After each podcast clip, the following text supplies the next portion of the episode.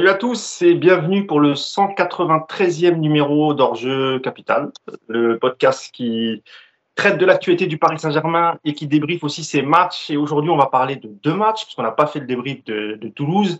Alors pour le Toulouse PSG, on va, revenir vraiment rapidement, cinq minutes, et on va s'attarder sur le, sur le Nantes PSG. Mais avant tout ça, je vais vous présenter mes deux camarades du jour. Euh, tout d'abord, Clément Pernia qui est avec nous. Clément Pernia qui fait partie de la famille Paris United et qui, qui a intégré euh, la nouvelle émission d'Europe 1 sur le foot. Félicitations, mon ami euh, Clément. Et je veux aussi que tu participes aussi à une émission sur Sud Radio. Eh bien, bien joué, mon pote. Comment ça va? Bah, écoute, ça va. Je suis très content de vous revoir. Très content de revoir Yacine qui, qui, fait son retour parmi nous après une aventure canadienne. Et, et ouais, ouais, très en forme. Tout va bien. Super. Donc, nouvelle actu cette année, nouvelle. Euh, ouais, ouais, ouais. On, gentiment, on intègre euh, des, émissions sympas. On va voir comment ça se passe. Mais euh, ouais, des beaux projets à, à venir et, et on va voir comment ça se passe. On va laisser le temps, temps faire les choses. Quoi. Est-ce que tu peux rappeler le nom de l'émission et à quelle heure c'est diffusé? On va faire un peu de pub quand même. Ouais, bah, c'est vrai que Europe 1 cette année lance une émission sport de 20h à 23h30 chaque soir de la semaine, du lundi au dimanche. Euh, et, c'est vrai que j'ai eu l'occasion de faire ma première cette semaine en tant que chroniqueur et je pense que je serai amené à le refaire très vite. Donc euh, voilà, c'est. Euh, moi, j'indiquerai à la rigueur, je vous dirai quand est-ce que je fais les prochaines. Et puis, puis voilà, donc ouais, ouais, très sympa, beau projet. On va voir, on va voir un peu comment ça, ça se goupille. Quoi. Bon, bah, c'est cool, on est content pour toi, Clément, en tout cas. Et, et n'hésitez pas à suivre Clément Pernia sur les réseaux sociaux, notamment sur Twitter. Voilà. Et, et, le deuxième acolyte, évidemment, c'est Yas qui est revenu euh, du Canada, qui est revenu ce matin, qui a, qui a, les petits yeux, mais qui a quand même encore les yeux ouverts. C'est pas comme Neymar la saison dernière. Tout va bien. Salut Yas. Salut à tous. Comment ça va Yas? Bah écoute, ça va, ça va. Un peu, je vais pas mentir, un peu dégoûté d'être rentré, mais, euh, ah, bah, mais, ah, fallait rentrer. Moi personnellement, je suis, moi personnellement, je suis très content que tu rentres. Parce que bon, tu nous as manqué quand même, hein, évidemment. Et puis surtout pour les lecteurs du site parunited.fr qui évidemment ont été en manque de tes articles, mais c'est normal, en stage, j'allais pas t'embêter avec tout ça. Mais il est de retour, vous inquiétez pas, vous allez pouvoir retrouver toutes les analyses. Et je vous le dis, on a un petit projet avec Yacine assez sympathique pour la chaîne YouTube. Euh, je vous en parle rapidement, on va essayer de mettre ça en place, mais le but c'est de raconter euh, une petite histoire dans une vidéo courte, à peu près 5 minutes, 5-10 minutes, on verra, et on reviendra sur, des, sur les, les grands événements du Paris Saint-Germain depuis la création jusqu'à aujourd'hui. Et puis comme Yacine Amned est une légende, une, une, a une mémoire incroyable, c'est la mémoire du club. La Bible du PSG.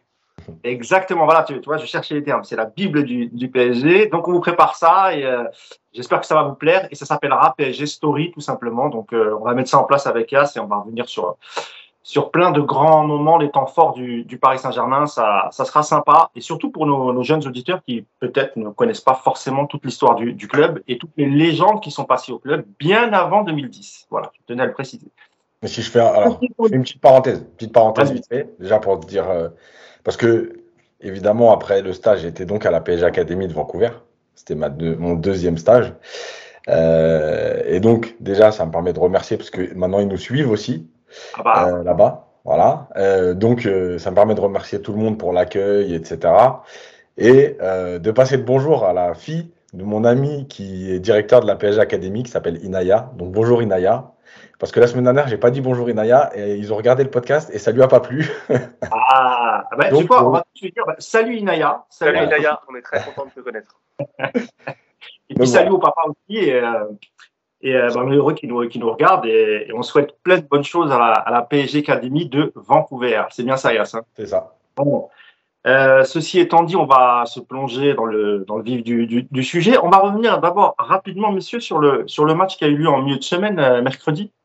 Euh, C'était Toulouse face au Paris Saint-Germain, victoire, victoire 3-0 du, du, du, Paris Saint-Germain avec un, un doublé de un doublé d'Mbappé, je l'ai noté, hein, moi, moi, moi et ma mémoire, euh, ah, bah, incroyable. Non, non, c'était pas du tout un double MVP, c'était hier. Donc c'était Mbappé, Neymar, Bernat, pardon, victoire 3-0. Euh, je vous redonne la composition, messieurs, parce qu'il avait fait tourner.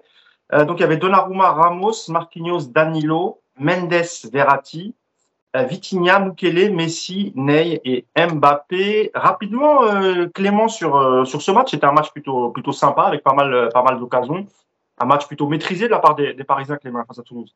Ouais, exactement. Bah, déjà un match sympa parce qu'il faut quand même saluer, Toulouse n'a pas fermé du tout la boutique. C'est une équipe qui est agréable à, regarder, qui, fait du jeu, qui propose, qui a pressé, qui a, avec un engouement, il y a une vraie ferveur qui est, revenue de ce club. Donc, parenthèse Toulouse, mais c'est une équipe agréable et je pense que ça a rendu aussi le match agréable. Après, côté PSG, euh, il y avait quand même des similitudes avec le match d'hier. Euh, bon, déjà le turnover, c'est bien, c'est le début du turnover mis en place par Galtier. On a pu voir euh, et surtout lancer des joueurs comme comme Mukele, relancer Danilo. On ne les a peut-être pas vus sous leur meilleur jour parce que c'est soit des joueurs qui viennent d'arriver, soit des joueurs qui ont été mis longtemps un peu au placard. Donc il faut qu'ils s'intègrent, il faut qu'ils reviennent dans, parfois un nouveau dispositif, un nouvel effectif. Mais globalement, dans la gestion de l'effectif et dans la gestion euh, humaine et sportive, c'était très très intéressant. Euh, sportivement, bah, Paris a, géré. Il y a eu, euh, on reviendra comme hier, 10-15 premières minutes de flottement. Ça, c'est un peu ce qui revient du, PSG cette saison. des départs parfois pas cata parce que tu prends pas toujours un but ou voilà, mais hum, c'est pas des, gros départs, c'est des départs un peu poussifs. Et puis, dès que, ça, dès que la machine s'enclenche, dès que, dès que tout simplement Paris arrive à faire un décalage, arrive à marquer un premier but, là, après, le, la machine s'engage. Euh, le, jeu est assez fluide. Moi, je suis, très, très convaincu par le, par le système. Je sais qu'il est pas mal critiqué, notamment en raison de la composition de l'effectif aujourd'hui. Voilà, il aurait fallu un défenseur en plus. Et de ce fait, euh, certains remettent en question le fait qu'on puisse faire une saison entière à trois défenseurs. Peut-être que ce sera amené à changer, mais globalement, ce, que propose ce système et ce que propose ce jeu depuis le début de la saison, ça nous change grandement de ce qui s'est passé les précédentes saisons. Euh, c'est pas, c'est pas fluide encore, c'est pas, c'est pas, on va dire, c'est pas brillant à 100% pendant 90 minutes, mais le jeu est convaincant, l'équipe est efficace, les latéraux ont plus de liberté et vu le profil de nos latéraux, c'est quand même euh, assez agréable à regarder. Euh, alors oui, parfois il y a des déséquilibres, oui, parfois, euh, parfois les trois ne font pas toujours les efforts. Mais globalement, c'est un bilan très très positif. Et sur ce match de Toulouse, en plus, alors voilà, comme hier, on retrouve un Léo Messi qui a un niveau voilà, très très très élevé. dès qu'il accélère un peu, c'est de toute façon dans la passe, dans l'avant-dernière passe ou dans la dernière passe, tout passe par lui et c'est vraiment lui qui enclenche et qui, qui, qui offre les buts. bah, deux passes D contre Toulouse, deux passes D hier contre Nantes. revenir, Clément, on va revenir sur le match de Messi, notamment hier, qui a fait un très, très grand match. Donc ça, c'est les éléments, euh, voilà, c'est les éléments qui contre Toulouse m'ont fait plaisir. Et puis voilà, globalement, le, voilà, Vitinha, son retour, on a vu, on, avait beaucoup pointé du doigt son absence contre Monaco. C'est vrai qu'elle avait assez fait ressentir. Bon bah là, voilà, c'est un joueur, qui, se projette vite, qui a une euh, dimension athlétique très, intéressante. Et euh, individuellement et collectivement, ça s'est très bien passé pour Paris, je trouve. Très bien, Clément. quelques chiffres avant de te lancer, Yacine, sur la rencontre face à, Toulouse. Euh, le PSG a tiré 20 fois euh, face à Toulouse, dont 13 tirs cadrés, euh, Yacine. 63% de, possession de, balles. Et c'est vrai que ce qui a été le, point important, je trouve, Yacine, sur le match de Toulouse, c'est le début du turnover pour, pour Christophe Galtier. Et, et il a fait, tout comme hier, hein, les changements à partir de, j'ai noté, hein, à partir de la 68e face à Toulouse, c'était euh, Verratti pour, euh, pour Sanchez et c'était un double changement, hein, et pour, euh, pour Neymar. À la 83e, pareil, double changement. Mendes pour, euh, pour Bernat, Messi pour Hakimi. Et 92e, là, c'était vraiment quelques, quelques secondes, c'était Zaire Emery pour, pour Vitinha. Mais, et puis, on reviendra aussi sur le match d'hier et, le turnover. Mais globalement, euh, Yas, t'as apprécié quand même la, rencontre à Toulouse, le comportement des, joueurs parisiens? Alors oui, euh, maintenant, moi je vais prévenir tout de suite. Euh, j'ai passé la période d'euphorie de, euh, on est passé de Pochettino à, à ça et, et, on était très content. Voilà, c'est bien. Maintenant, on va, on va quand même rentrer dans le dur et et il y a quand même des choses à dire. oui, je, suis globalement content de, la, prestation avec ballon.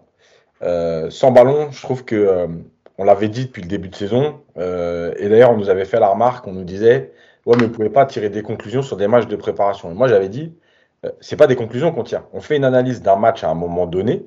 C'est un match de préparation. Sinon, on fait pas de podcast. Et puis, on se retrouve euh, au mois de décembre, on fait le bilan directement. Donc, on avait souligné quelques, quelques moments où, dans les transitions, il y avait un problème. On se disait, il y a les automatismes, c'est normal, voilà, le nouveau système, etc. On se rend compte que finalement, euh, dans tous les matchs, il y a, et c'est paradoxal parce qu'en fait, euh, c'est contre Monaco qu'il y en a eu le moins. C'est là que tu fais le, moins bon résultat. Parce que Monaco, on le rappelle, qui tire que trois fois au but. Donc c'est contre Monaco qui a le moins de transition, mais c'est là que tu fais un mauvais résultat. Mais dans tous les autres matchs, et que ce soit Toulouse, et on reviendra après sur Nantes aussi, il y a quand même des moments de transition adverse qui sont pas super bien gérés. Et, et on ne peut pas s'empêcher de se dire, est-ce que c'est parce que c'est que Toulouse euh, et donc certains font un peu moins d'efforts Ou est-ce que, euh, malgré que ce soit Toulouse, ces transitions sont mal gérées, qu'est-ce que ça peut donner contre un adversaire plus fort Moi, c'est là où j'en suis aujourd'hui. Parce qu'avec Ballon, honnêtement, cette équipe, je trouve qu'elle a vraiment progressé très vite. Alors évidemment, encore une fois, on le redit, hein, on partait du néant, donc c'est pas beaucoup, beaucoup, euh, plus dur de faire mieux.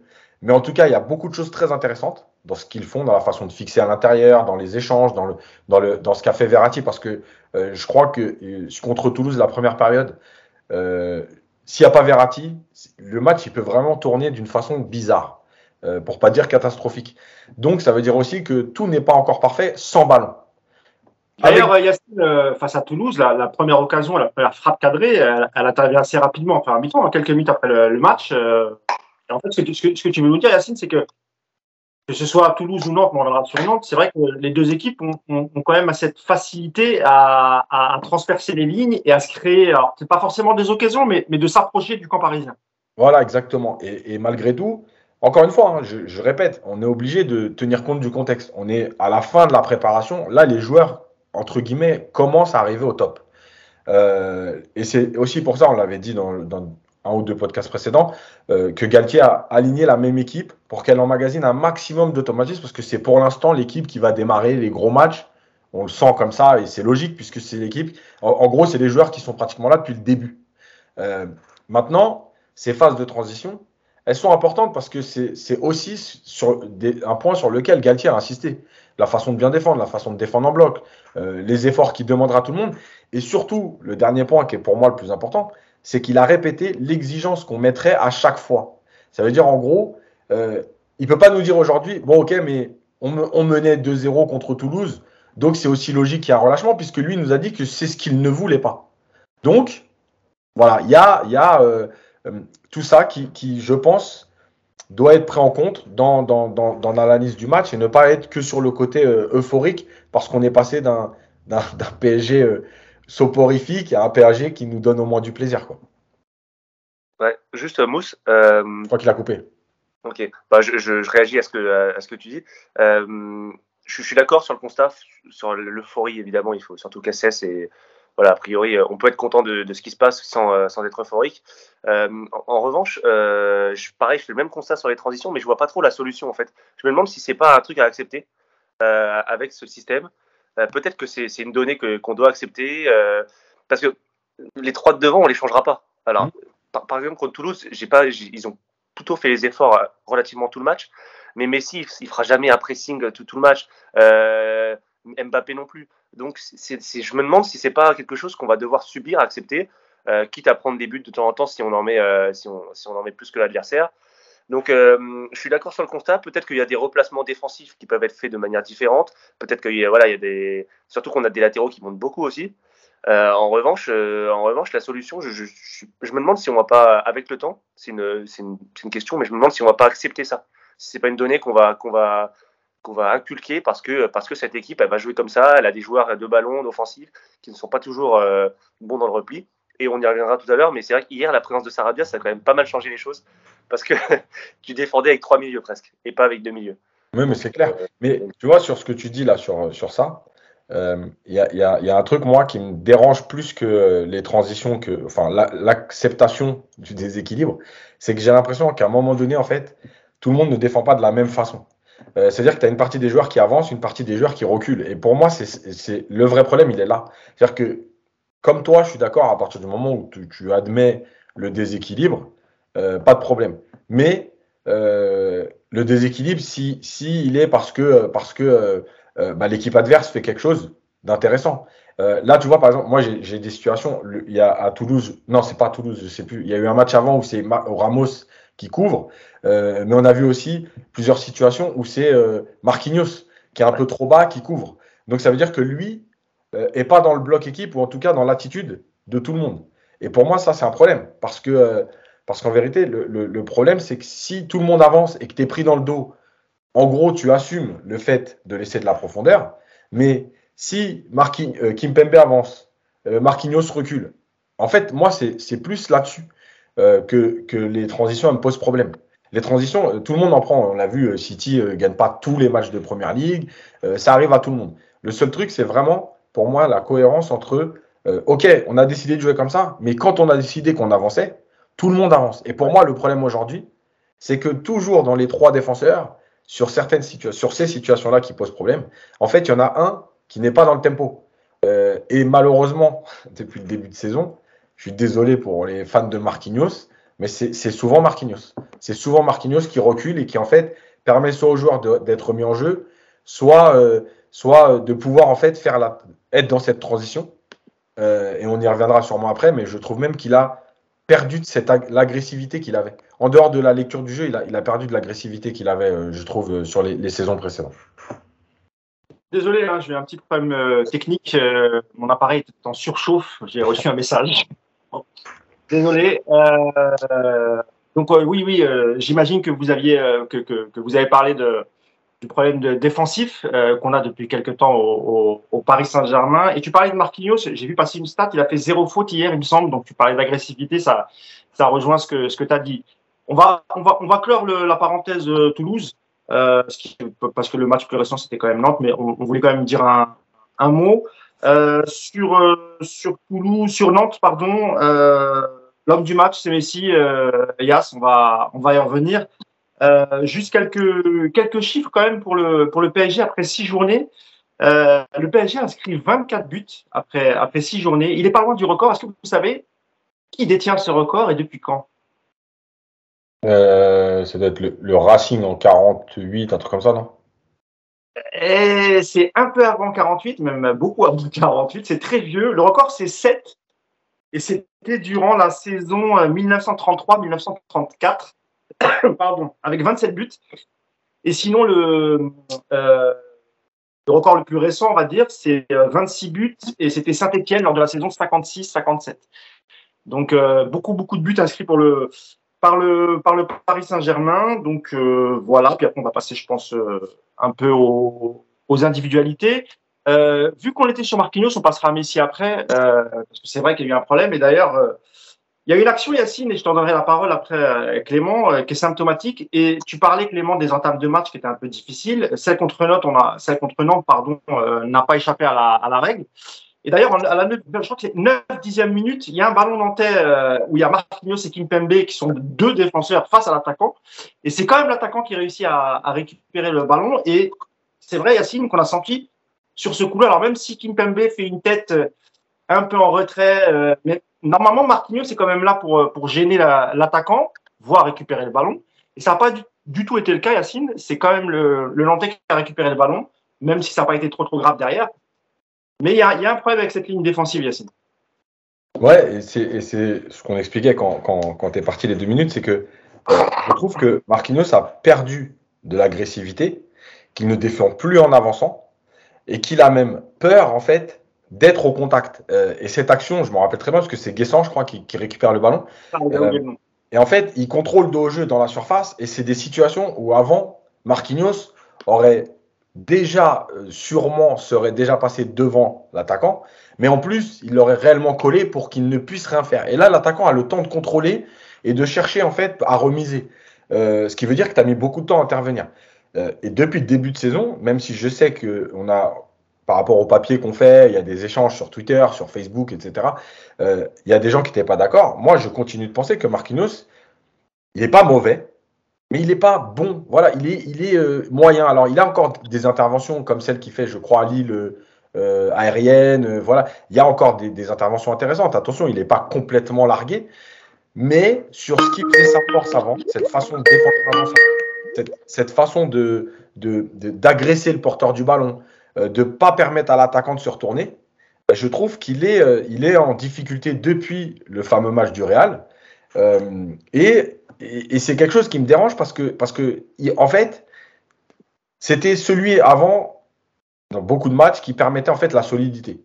Et là, en fait, la solidité, elle est plus due soit à des erreurs techniques adverses, voilà, ou, des interventions un peu à l'arrache de Verratti qui vient tacler, de Vitinha, plus que sur cette force de, de, Marquinhos. Et, et, on avait parlé du problème de le mettre dans l'axe. Est-ce qu'on le mettait dans l'axe? Est-ce qu'on le mettait à droite? Moi, aujourd'hui, j'ai de plus en plus de doutes sur cette position dans l'axe parce qu'il ne permet pas au bloc. Euh, est-ce qu'il veut, est-ce qu'il a tellement peur justement du déséquilibre dont on parlait et qu'en fait, il ne veut pas avancer? Il se dit bon, euh, on va être en déséquilibre, donc moi, je vais reculer et couvrir. Mais en fait, c'est le, pire, c'est la pire des, des, façons de défendre. Et aujourd'hui, moi, je le mettrais à droite parce que je pense qu'à droite, en se disant je suis couvert par Ramos, il peut-être qu'il regagnerait cette agressivité et défendre en avançant. Euh, maintenant, est-ce que lui le vivrait mal d'être décalé à droite? Voilà, c'est toute la question de ce PSG-là. Je donne quelques stats sur Marquis, euh, Clément, et puis je te, lance juste, juste derrière. Marquis, Marquinhos, hier, il a touché 58 ballons. Il a fait 3 interceptions. Il a 3 duels gagnés sur 5, 3 ballons perdus, 7 ballons euh, récupérés, Clément. Et c'est vrai que de, sur, sur cette nouvelle défense à 3, on a l'impression que Marquinhos est celui qui s'est le moins bien adapté.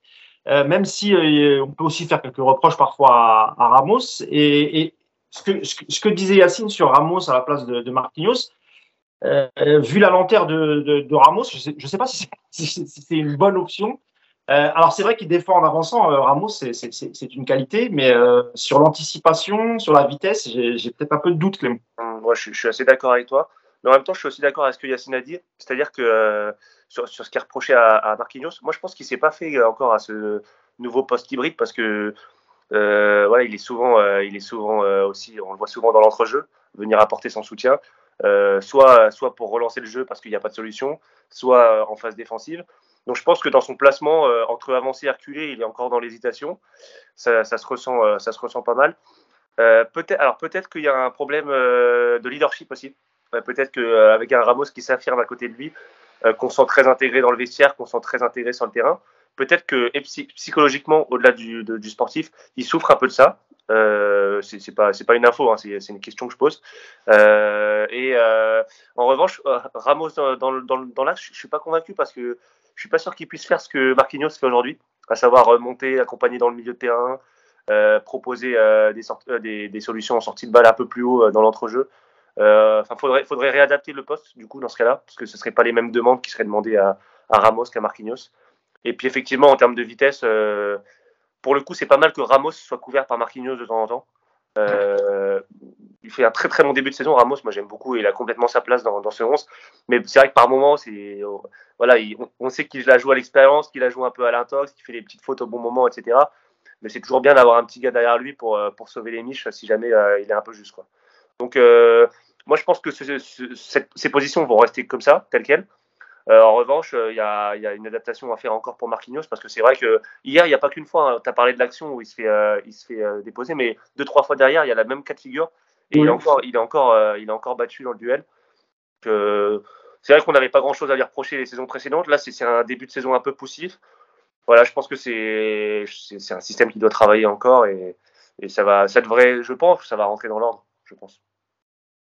On a parlé de, de, de, de, Marquinhos, on peut aussi parler de, Danilo. Hein. Je, le, disais tout à l'heure, euh, deuxième titularisation euh, consécutive pour le, pour le Portugais, euh, qui avait été à l'époque replacé en défense centrale par, par Thomas Tuchel et depuis aussi en équipe nationale. Hein, il, me semble que maintenant il joue en, défense centrale. Tu me diras si je me trompe, Yacine, sur, sur Danilo Pereira. J'ai quelques chiffres pour lui. Il a touché 69 ballons. 5 euh, duels gagnés sur 7 euh, et simplement 4 ballons perdus. Et est-ce que ce serait peut-être pas ça la solution, euh, Yacine? Peut-être que tout simplement mettre, mettre Danilo à la place de, Marquinhos? Ouais, J'irai pas, jusque-là parce que, parce que malgré tout, Marquinhos, il a, il a une qualité de vitesse qui est, importante dans ce jeu-là. maintenant, ce qui est sûr, c'est que Danilo, on l'a beaucoup critiqué.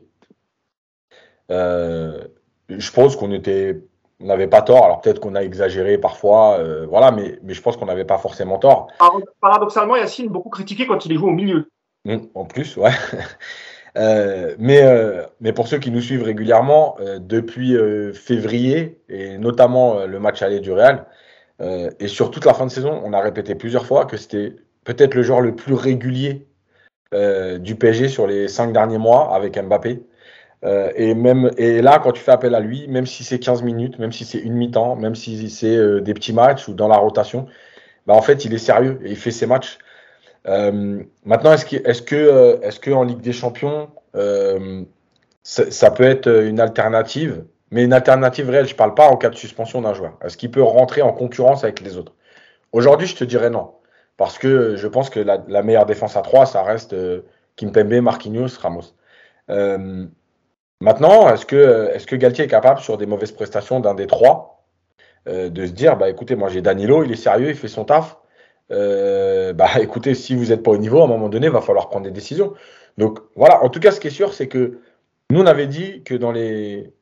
on va dire, les premiers indésirables, les premiers noms qui étaient sortis, il était quand même dedans. Alors, on n'avait pas trop d'infos, mais il était, il était dans la liste des 10-12. Et, euh, et, nous, on avait dit qu'il ne faisait pas pour nous partie des joueurs qu'on devait en priorité euh, virer. Ah. Voilà. Et honnêtement, quand tu le vois là, depuis le début de saison, bah, ça confirme ce qu'on dit parce que, parce que voilà, le mec est sérieux, le mec fait ses matchs. Tu le mets au milieu. Regarde, euh, hier, il joue quand même défenseur central. Et les 20 dernières minutes, quand Ramos rentre, il repasse au milieu. Voilà, le mec, il dit rien, il, continue, il taffe, il fait ce qu'il a à faire. Voilà, tu as aussi besoin de joueurs comme ça. Tu peux pas avoir que, euh, que des, des, des, ou des Vitinha au milieu ou même dans ton équipe. Donc voilà, moi je trouve c'est très bien et c'est même très bien parce que ça, ça prouve aussi que le foot c'est pas que euh, alors j'ai pas envie de dire le talent parce que j'ai pas envie de dire que Danilo manque de talent, mais c'est pas que ça, c'est aussi le collectif, c'est aussi l'état d'esprit, le comportement et, c'est une belle preuve de bah ouais je suis peut-être intrinsèquement un peu en dessous des autres, mais moi je suis sérieux, je fais mon taf et quand on fait un à moi je suis là quoi. Oui, puis on a l'impression, Clément, qu'il fait clairement partie de la rotation parce qu'on voit aussi que Galtier, Ramos, euh, il le laisse sur le terrain en général soit 60 minutes quand il est, il est titulaire, un peu plus de 60 minutes, euh, et quand il le fait rentrer comme hier, c'est alors j'avais noté les, les, remplacements, mais je crois qu'il remplace euh, il remplace Verratti à la 60 euh, à la 62e minute. Alors est-ce que ça veut dire aussi qu'il le préserve malgré son âge? Sans doute. Et puis il y a, il y a le match mardi contre la Juve, mais mais c'est vrai que dans cette rotation avec cette défense à 3 normalement, même si tu as quelques, quelques coups durs ou des coups de moins bien sur certains joueurs, tu as quand même euh, de quoi faire, notamment avec euh, Danilo, voire, euh, voire Mukele. Bah, Danilo, c'est le grand vainqueur de la non-venue de Skriniar. C'est clairement c'est le grand vainqueur de cette fin de mercato un peu ratée, bancale, dans le point de vue des arrivées. Sachant que Mukele a été recruté de base pour être la doublure d'Akimi, le seul vrai défenseur, le seul défenseur central aujourd'hui remplaçant, c'est Danilo. Euh, je pense que dans l'idée de, Campos et de Ramos, c'était effectivement euh, une doublure à, à, Hakimi, mais le côté polyvalent de Mukele fait aussi qu'il peut remplacer Marquinhos, qu'il peut remplacer euh, Ramos, etc., Et puis, de toute façon, Danilo, je pense que bon, on s'est tous rendu compte, même en sélection, qu'il y avait des milieux plus techniques, plus forts que lui. Donc, de, de, de fait, il s'est replacé en défense centrale. C'est aussi, c'est voilà, c'est l'un des meilleurs joueurs sur ces six derniers mois. Voilà, dès la deuxième partie de saison dernière, c'était l'un des meilleurs. Euh, on l'a déjà dit. Et, euh, et c'est aussi un joueur d'expérience. C'est peut-être aussi ce qui joue en sa faveur, c'est que c'est pas un jeune. Euh, il a de l'expérience. à la fois, il a la bonne attitude, le bon caractère, et il a l'expérience. Donc, dans, dans, ses, dans ses prises de balles, dans ses interceptions, dans, dans ses placements aussi, parce qu'il se place pas trop mal en général. Il est plutôt bien placé. on sent que c'est quelqu'un qui, voilà, qui, qui, est fiable, ou joueur fiable. Je sais plus quel entraîneur parlait de ça, de joueur fiable. Je crois que c'était Tourelle à l'époque. Mais c'est important d'avoir des joueurs fiables comme ça. Et lui, D'ailleurs, D'ailleurs, c'est lui qui l'avait mis, en premier en défense centrale. Ouais, exactement, voilà. Ah oui, parce que j'ai disais tout à l'heure, bah, merci de m'écouter. Non, non, non, parce que c'était pour faire le lien entre fiable, fiable et... c'est toujours le même, quoi. Donc, euh, non, non, et puis dans tous les cas, même si, euh, tu sais quoi, si en Ligue des Champions, tu as la défense à 3 et qu'en fin de match, un de ces quatre, il faut bétonner un peu, il fera aussi rentrer Danilo en milieu. Hein. Il va encore dépanner en milieu, c'est sûr et certain. Et, euh, et voilà, pour, il apporte des garanties que d'autres encore n'apportent pas. Je pense qu'on voilà, je ne vais pas être trop dur envers Renato Sanchez, mais pour l'instant, voilà, il, s'adapte, il s'acclimate, il n'est pas encore à 100%. Et dans des, dans des rendez-vous phares, dans des rendez-vous importants, s'il faudra faire des choix, euh, que ce soit en défense ou, euh, ou en milieu, bah Danilo il sera dans les 3-4 premiers noms à faire rentrer en cas de, en cas de pépin. Et, euh, pourquoi pas, hein, on, sait la fragilité physique de Ramos la saison passée. une blessure, ça peut vite arriver. Kimpembe n'est pas non plus exempt de toute blessure, il a déjà été touché. Euh, il y a la Coupe du Monde, on ne sait pas ce qui peut se passer. Euh, il peut aussi faire une grosse Coupe du Monde, Danilo. Donc, euh, je pense qu'il a non seulement il a bien fait de rester, mais en plus il a, il a une vraie carte à jouer cette saison.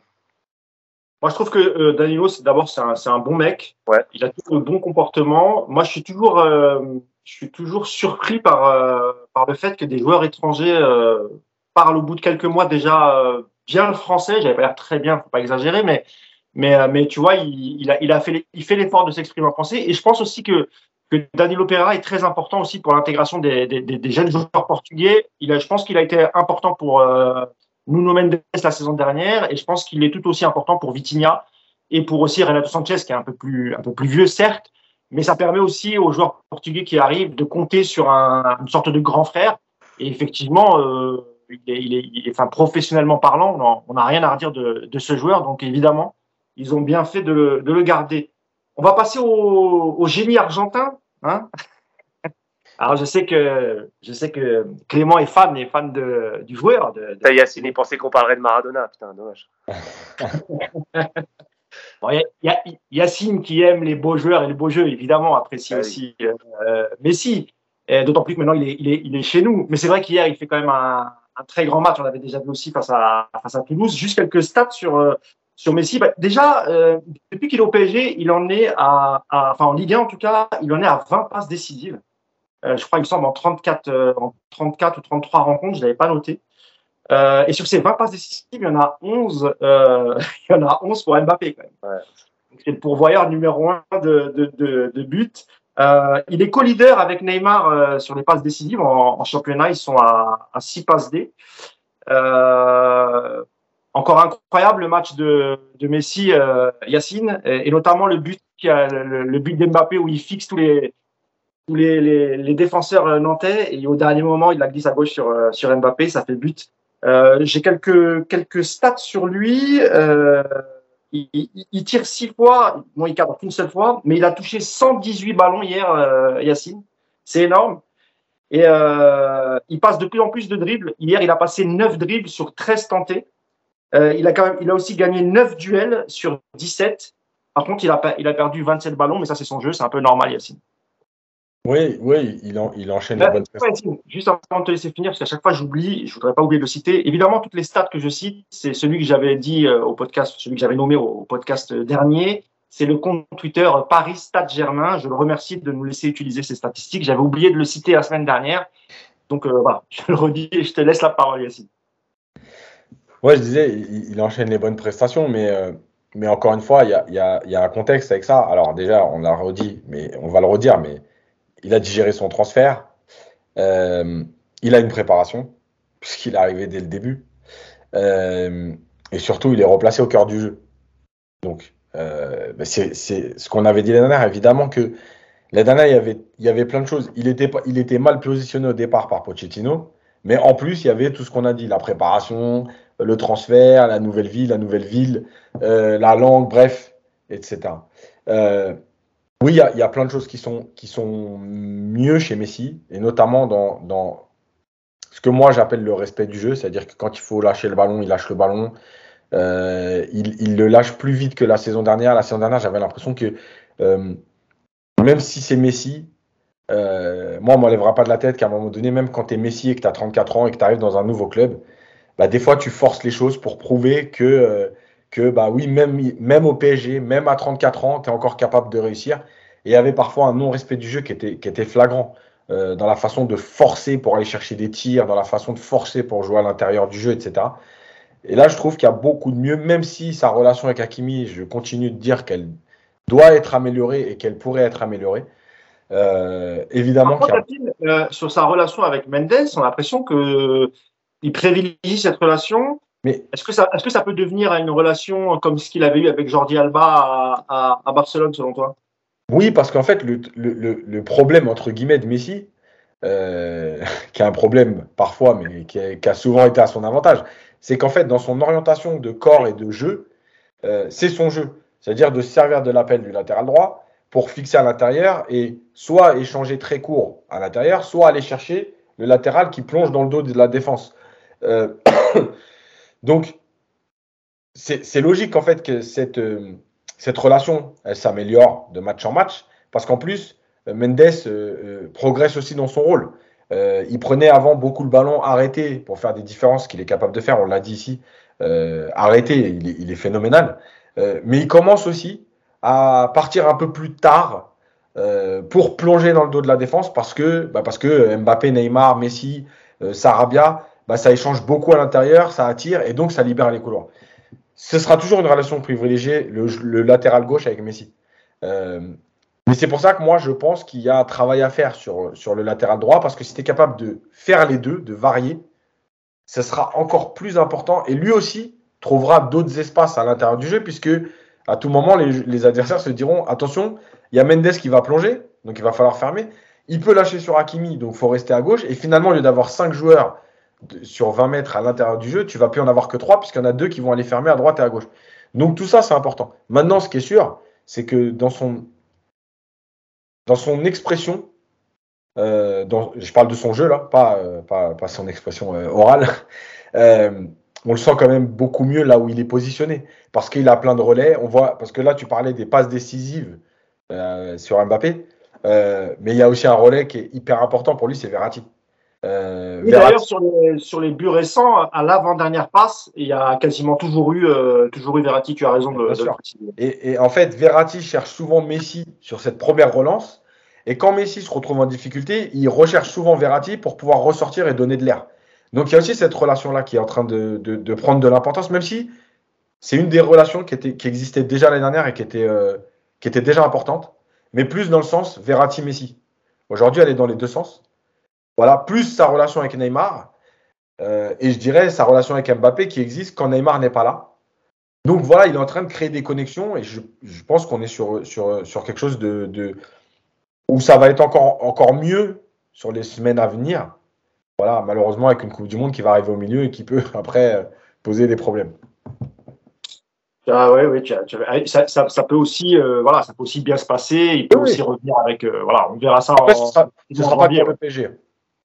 Il y, a beaucoup de, il y, a beaucoup de, clubs qui vont être concernés par, euh, par cette après-Coupe du Monde. Hein. Surtout que, surtout que juste après la fin de cette Coupe du Monde, tu bascules sur le mercato d'hiver. Donc, il y a possibilité aussi, si des joueurs se blessent en Coupe du Monde, s'il y a des méformes, etc., de pouvoir réajuster ton, ton effectif courant du, du mois de juillet.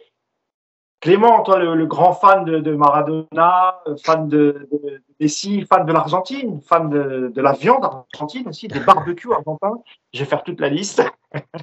Ça m'en fait, ça m'en fait. Carlos on ça m'en fait, fait, des points communs avec Yacine, du coup. Et je disais, parce qu'on n'a pas entendu, on salue Carlos du, du, du, le célèbre restaurant argentin euh, à Paris. Euh, oui, bah évidemment, euh, Clément, hein, tu as, apprécié le, le match et, et, et globalement, son, son, depuis le début de saison, comme l'a dit Yacine, c'est vraiment un Messi différent, vraiment.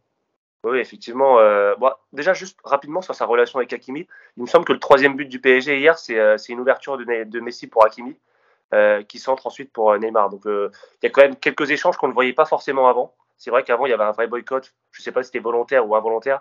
Là, il, est, encore, il est encore perfectible et on peut encore l'améliorer, mais globalement, il y, a, quand même du mieux. Au-delà de tout ce qui a été dit sur son placement, etc., sa, capacité à réaccélérer, à éliminer de mieux en mieux, moi, ce que, j'admire chez lui, c'est son côté altruiste. C'est-à-dire que le mec, il arrive, c'est peut-être le plus grand joueur de l'histoire du foot, peut-être selon certains, voilà. Il arrive, il pourrait être crevard, vouloir tout croquer et tout. Et en fait, il, voilà, il respecte le jeu, c'est notre meilleur passeur, c'est caviar sur caviar. S'il a le choix presque entre marquer et offrir, bah, il offre à chaque fois. Euh, plusieurs fois, il, il, sert quand il peut y aller tout seul. Donc ça, c'est vraiment le, le côté qui, est, bien chez lui, c'est qu'il dégage sur le terrain presque ce qu'il dégage pas sur, euh, en dehors du terrain. C'est-à-dire qu'il dégage sur le terrain une générosité, une implication, euh, un, sens du collectif que, que, sa personnalité ne renvoie pas toujours. C'est vrai qu'il est très renfermé, c'est pas le mec qui va aller saluer les supporters, qui va aller, qui va aller haranguer la foule, qui va montrer un amour indéfectible pour le PSG. Par contre, sur le terrain, il respecte le jeu comme c'est peut-être le joueur, euh, l'un des trois, quatre joueurs qui respecte le plus le jeu de par, ce, de par euh, tout ce qu'il offre aux autres et, et euh, ce qu'il ce qui génère comme action et comme but. Donc ça, c'est vraiment moi le côté que j'admire le plus, c'est que tu, tu, mettrais à sa place un... Je critique pas les autres trucs, mais tu mets même un Neymar ou un Cristiano Ronaldo, ils ont peut-être moins cette dimension collective qu'un Messi qui, lui, vraiment est là pour faire son métier. Et moi, c'est vraiment ce que j'admire beaucoup euh, en ce début de saison chez lui. Après, après sur le jeu, pas, pas grand-chose à ajouter. C'est voilà. Ah oui, ce que je veux ajouter aussi, c'est qu'il inspire le respect énormément de ses, partenaires, parce que évidemment on l'a tous remarqué, mais dès qu'il est disponible, c'est lui, lui qu'on trouve tout le temps, tout le temps, tout le temps. Si, que ce soit Kim Pembe, Mendes ou Neymar, si Messi est libre, ce sera Messi qu'on trouve. Il inspire aussi le respect des arbitres et des adversaires. Euh, dès qu'il y a une faute, dès qu'il y a un contact sur Messi, ça siffle. Et ça peut paraître anodin, mais euh, ça, change d'autres joueurs où c'est vrai que Neymar, par, parfois, est, souvent pris en tête de tueur par les arbitres. Et souvent, ça. Je dis pas que ça change le scénario des matchs, mais voilà, ça, ça crée des, des, situations un peu défavorables pour nous. Messi, il inspire le respect et des adversaires et des arbitres c'est aussi Clément parce que Messi n'a pas le même comportement que, que Neymar. Quand il subit une faute, bon, il, tu vois, il en fait pas des tonnes, il se relève. Et c'est quelqu'un qui parle rarement à l'arbitre. Et quand il lui parle, c'est jamais de manière agressive. je pense que c'est aussi pour ça que. C'est pas, pas, pas, un tricheur, il simule pas trop. Euh. visiblement, il, il, aspire pas trop le respect des supporters nantais qui lui ont balancé des piles sur la tronche. Ouais, j'ai vu ça. Et d'ailleurs, même, même quand Boiré était scandalisé. Hein. Ouais. Alors, déjà, pour balancer des piles sur un joueur tout court, il faut être, faut être débile, mais quand t'aimes le foot, balancer des piles sur Messi, il faut, faut vraiment pas avoir grand chose dans la tête. Donc, euh, ah, donc voilà. Non, non, mais sinon, sur Messi. En plus, c'est vrai que la connexion avec Mbappé, elle marche super bien. C'est important de le souligner. On a fait tout un début de saison des podcasts et des émissions et des débriefs sur euh, la relation privilégiée Neymar-Messi, Mbappé qui se sont un peu boycottés de côté, etc. Bon, bah, je pense que Mbappé serait bien inspiré de servir autant Messi que Messi ne le sert. Parce que c'est vrai que sur les matchs précédents, parfois, euh, il lui croquait deux trois ballons. Euh, bon, bah, la saison dernière, euh, c'est vrai que la saison dernière, alors c'est vrai que Neymar, c'était quand Neymar était blessé, il y, avait déjà un vrai début de compétitivité entre Messi et, Mbappé, mais on va pas non plus raconter l'histoire. Même quand ils étaient parfois tous les trois, ça s'est changé. Alors moins effectivement, mais Messi quand même, quand Mbappé est mieux placé que Neymar, en général, il va pas hésiter à, à servir Mbappé. Et là, vous avez raison, ils ont tout intérêt tous les trois à s'entendre parce que si tous les trois euh, jouent les uns pour les autres, honnêtement, ça peut être même, même au niveau de leurs propres statistiques, hein, en termes de passes décisives ou buts, chacun, chacun, trouvera, chacun trouvera son bonheur. Et évidemment, on a hâte de voir le match de, de, mardi face une vraie opposition, même si on reparlera de la Juve euh, tout à l'heure. c'est une vraie opposition vu le match qu'ils ont fait ce week-end. Mais, euh, mais ouais, on est tous très heureux que, que Messi ait retrouvé un peu ce, ce qu'il a fait le, joueur qu'il était à, Barcelone finalement et qu'on n'a pas beaucoup vu la, la, saison dernière. Euh, pour revenir sur le milieu de terrain, on va, on va passer à d'autres joueurs. Euh, rapidement, Vitinha qui se blesse à la ouais, 30, e aux alentours de la 30e euh, minute. Sur une faute de, je me rappelle plus du joueur. Euh, c'est pas le frère du Brésilien qui joue à Lyon, c'est ça? C'est lui, c'est lui.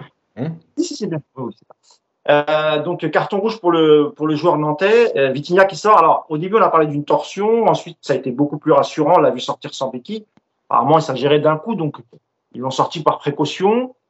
On espère qu'il sera qu'il sera disponible mardi. Pourquoi on espère? Parce que euh, Yacine, tu vas pas me démentir, commence à devenir indispensable euh, le petit Vitinha, que ce soit face à à Toulouse et les, et les 30 premières minutes face à face à Nantes. Honnêtement, ça va être difficile de le sortir du 11, euh, Yass. Ouais, parce que bah, parce qu'en fait, euh, on est encore dans un joueur. Alors lui, il a la qualité technique en plus, mais on est encore dans un joueur qui a une intelligence de jeu et un, et un, et un goût du collectif qui est très prononcé. Voilà, il est prêt à, à, faire des compensations pour les autres. Euh, en fait, à être dans l'ombre, mais comme en plus il a une qualité technique, en fait, il n'est pas que dans l'ombre. Il n'est pas là juste pour compenser, il est là aussi pour jouer. Euh, et on l'a vu sur, sur euh, certains échanges avec Verratti notamment. Euh, voilà, techniquement, il parle le même football. Mais après, il est capable de, euh, compenser des déplacements, d'être à droite, d'être à gauche, euh, de plonger dans le dos des, milieux de terrain si Neymar ou Messi décrochent un peu plus bas. voilà, c'est celui en fait qui apporte l'équilibre, mais pas l'équilibre au sens où on l'entend défensivement, etc. l'équilibre collectif du positionnement de l'équipe. Voilà. Il faut toujours avoir des joueurs hauts, des joueurs profonds, des joueurs entre les lignes. Euh, et, en fait, c'est lui qui le fait quand, à un moment donné, les, joueurs un peu plus euh, huppés, parce que ça reste quand même un jeune joueur, Vitina, euh, bah, décident de décrocher dans le cœur du jeu pour venir organiser, pour, euh, pour aussi sortir des, des, des, défenses, se donner de l'air. Et c'est lui qui vient compenser. Euh, voilà, et en fait, il, est, il, est, il devient important avec le ballon. Mais dans tout ce qui s'est passé depuis le début de saison, et ce que je disais en début, c'est-à-dire cette équipe qui a beaucoup joué ensemble, il devient, euh, oui, essentiel dans ce rôle-là, dans ce rôle, dans ce rôle euh, de, joueur d'équilibre en fonction de ce que va faire Messi, de ce que va faire euh, Neymar, de ce que va faire Verratti aussi. Et, et, Ouais, parce que, parce que, encore une fois, le football, c'est un truc collectif. Et, franchement, on l'a vu quand il n'était pas là. Alors, je redis ce que j'ai dit rapidement. On ne saura jamais ce que ça aurait donné contre ce Monaco-là. En tout cas, ce qui est sûr, c'est que la moins bonne prestation collective du PSG cette saison, elle correspond à un moment donné où Vitina n'est pas là. Ça, c'est le constat. Après, on en fait ce qu'on veut. Euh, voilà, et puis hier aussi, hier, malheureusement, bah ouais, parce que Renato, quand il rentre, il, souffre de la comparaison. Donc, euh, non seulement Vitinha devient euh, bon et presque indispensable, mais en plus, aujourd'hui, ceux qui prennent sa place à un moment donné dans le match, dans ce rôle-là, bah, n'apportent pas non plus ce qu'on attend. Donc, ça fait un double effet visuel, tu vois. Tu as l'effet, il est bon, et tu as l'effet, ah ouais, mais lui, il le remplace, mais ah ouais, on voit tout de suite la différence, donc c'est encore pire. Donc, ça, rappelle, ça, rappelle quand on avait uniquement au milieu que Verratti en joueur technique, etc. Et quand il sortait, on avait souvent fait la, euh, la critique, notamment quand il y avait Herrera euh, au milieu de terrain. Et, sur Vitinha, je ne sais pas ce que tu en penses tellement. Euh, Yacine parlait souvent, d'ailleurs, de Herrera parfois qui se cachait pendant le match. Vitinha, on a l'impression que c'est tout le contraire.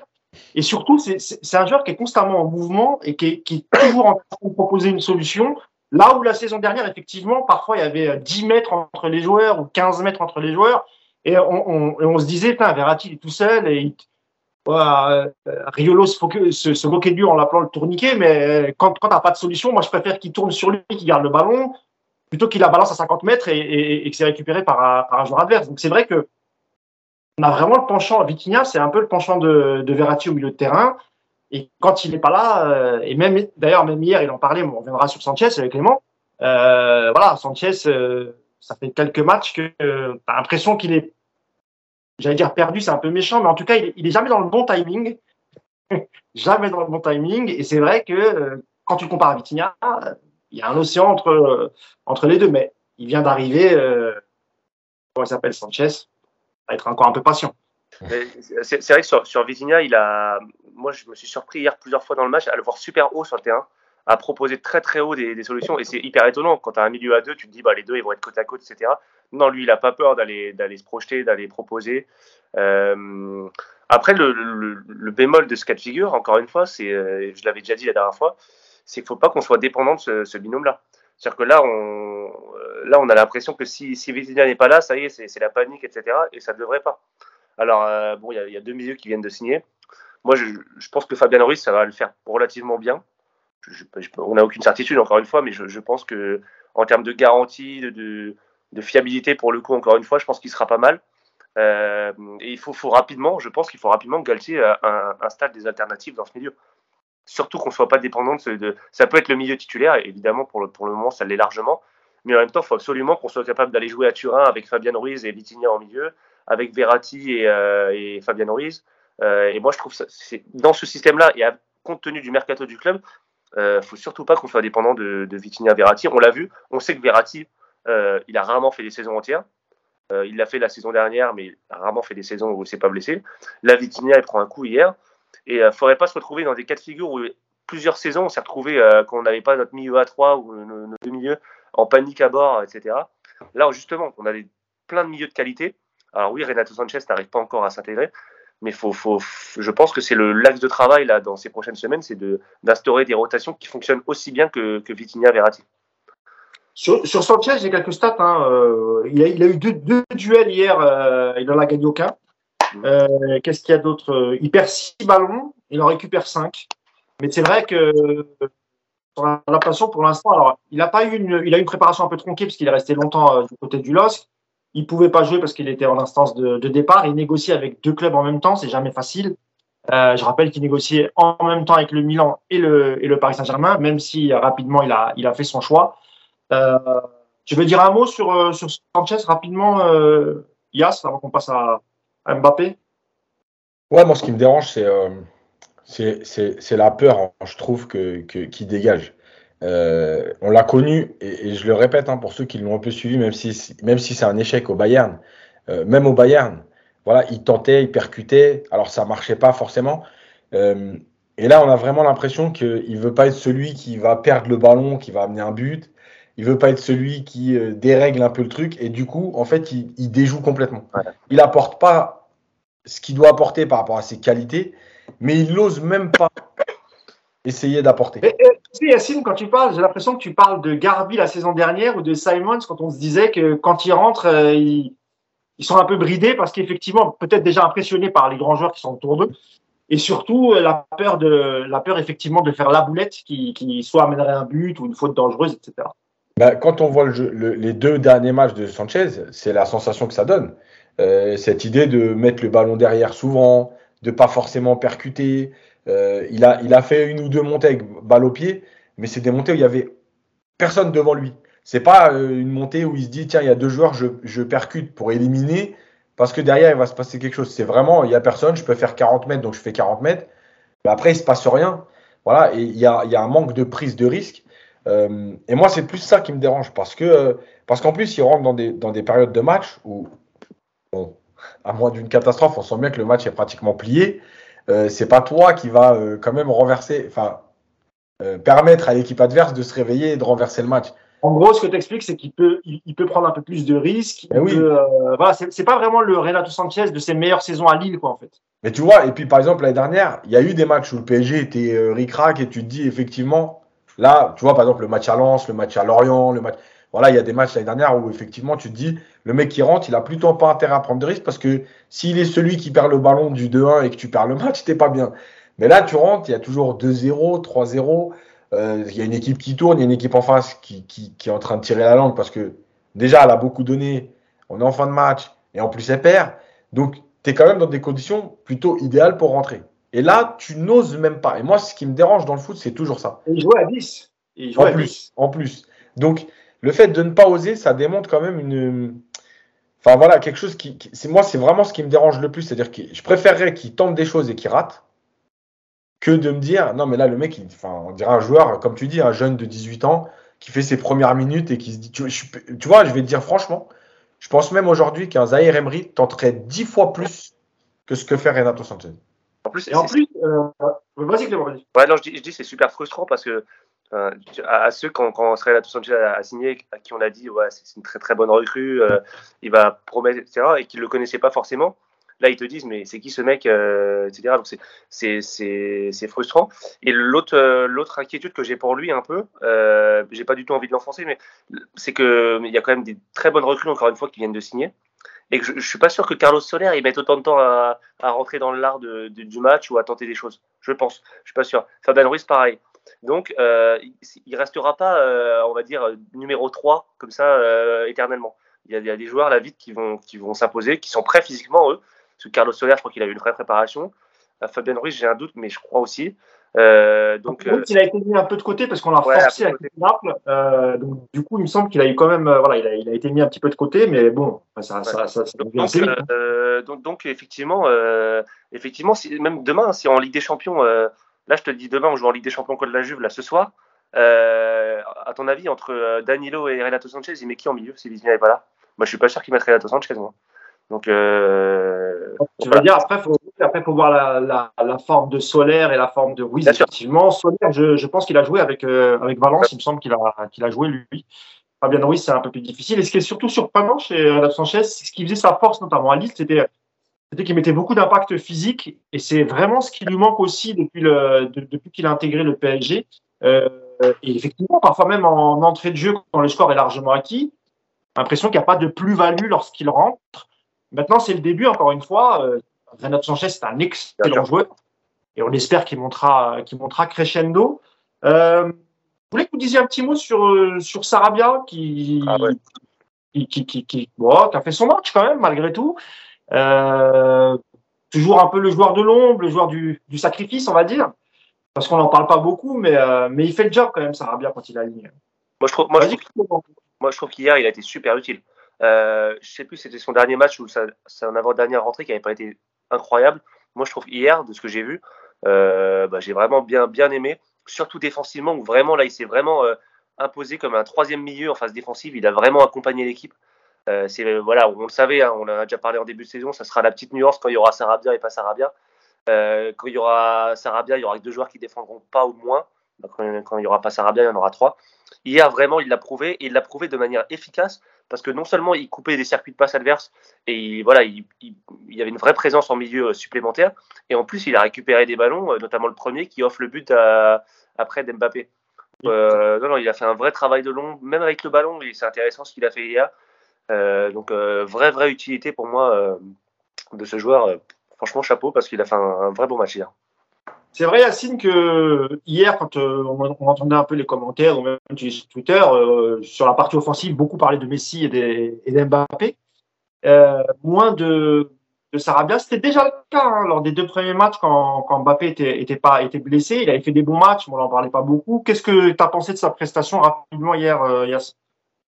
Bah, je trouve que c'est là aussi un joueur de collectif. Voilà. Il fait les efforts pour défendre, il fait les appels, l'action, tu vois, le truc, c'est ce qui est, je trouve, moi, ce qui est fort chez Sarabia, c'est que je pense qu'au fond de lui, encore une fois, j'ai pas, c'est pas une info, c'est un ressenti, mais je, pense qu'au fond de lui, il sait qu'il y a certains appels qu'il va faire, il va pas être servi, mais il les fait quand même. Et notamment sur l'action du but d'Mbappé, quand c'est Messi qui le sert, euh, il pourrait très bien s'arrêter avant parce que tu sens bien que Messi va servir Mbappé. Euh, mais en fait, il fait l'appel et c'est ce qui permet euh, aux défenseurs de ne pas se mettre euh, à deux ou à trois sur Mbappé. C'est le fait que lui continue son appel, même si c'est qu'il ne va pas être servi. Euh, et d'ailleurs, sur le but, on le voit, il, est, il, est, il, poursuit son action jusqu'au bout. Il est devant Mbappé pour presque lui donner encore une fois pour aller finir lui. Alors, c'est Mbappé qui, qui, termine, mais, mais voilà, c'est un joueur qui, est, qui, en gros, respecte le jeu. Et il se dit pas, je vais pas faire cet appel-là euh, parce que j'en ai marre de faire des appels dans le vide parce que je vais pas être servi. Il se dit, bah en fait c'est le jeu, je fais l'appel. Si on me sert c'est bien, si on me sert pas tant pis. Mais en fait moi je, je, je, suis là aussi pour créer des choses. Voilà. Encore une fois cet état d'esprit de collectif. Ouais peut-être qu'il est un peu moins talentueux que les autres. Euh, et je pense pas que lui ce soit le talent, c'est plus même euh, il a un déficit quand même de, de vitesse puissance au très haut niveau. On en avait déjà parlé sur certains duels où tu sens qu'il manque un peu de puissance. Par contre, dans ses déplacements, dans son intelligence de jeu, euh, dans sa capacité à, à, à, aider le collectif, bah, lui aussi, voilà. Et, et, et tu vois, c'est aussi, rapidement, je termine là-dessus, c'est euh, pour moi le symbole de ça, et on le voit tout le temps hein, quand c'est Sarabia, euh, il y en a deux, c'est le match du Real où il n'y avait personne, ni Mbappé, ni Neymar, et je rappelle que Sarabia était là. Euh, et c'était une des, une des bonnes prestations du PSG collectivement. Euh, et il y a aussi euh, cette idée que lui est parti chercher du temps de jeu l'année dernière, sans se prendre la tête en disant ok bah vous comptez pas sur moi, vous comptez pas sur moi. Bah, moi je vais pas rester sur le banc à attendre 38 journées. Je vais aller au Sporting et puis il se passera ce qui se passera. C'est un prêt ok, mais en tout cas je vais le faire. Et en plus de ça, il l'a fait en s'investissant à fond puisqu'il a non seulement des stats importantes, mais il a fait des très bons matchs là-bas. Il a, il a vraiment impressionné beaucoup de monde. Euh, il a gagné sa place en équipe d'Espagne aussi. Voilà, c'est des mecs qui, qui comptent. Voilà, c'est peut-être moins spectaculaire que d'autres, mais, mais c'est des joueurs dont tu as besoin. Et tu vois, euh, tout, tout ce qu'on disait sur les autres, là, les Danilo et tout, c'est aussi un joueur, bah, quand tu le fais rentrer ou quand tu le mets titulaire sur un match un peu moins important avant la Ligue des Champions, bah, tu sais que tu peux compter sur lui, le mec, il va faire le job. Messieurs, je, je, voulais qu'on parle d'Mbappé, mais on va pas le faire, parce qu'on n'a plus de temps. Euh, euh, parce que j'ai oublié de, de, de faire l'annonce en début de podcast. Je pense que les auditeurs vont être très contents et les spectateurs de YouTube aussi. En fait, il y a une deuxième vidéo qui arrive juste derrière. Donc euh, là, on a fait la première partie sur, la, sur les matchs de Ligue 1. Et on a deux autres chroniqueurs qui arrivent. Je vous les présenterai. Donc, euh, on va s'arrêter là pour le match. Je vais remercier euh, Clément Pernia. Merci à toi. Clément il, est, il, est, partout. C'est nous, ah. il est RMC, il est Europe 1, il est, voilà, c'est le mec du, c'est l'homme du PAF, Clément Pernia. Merci hein, d'avoir été avec moi ce dimanche. Merci à vous. et Clément, merci et bonne avec moi. Merci beaucoup, Clément. Euh, Yacine, toi tu restes avec moi et, euh, et on va faire une, une, deuxième partie. Donc on va stopper là pour aujourd'hui. Et la deuxième partie apportera sur euh, la Ligue des Champions et le bilan mercato avec nos, nos, intervenants. Donc je vous dis à tout de suite. Et pour Clément, je te dis à bientôt. Salut tout le monde.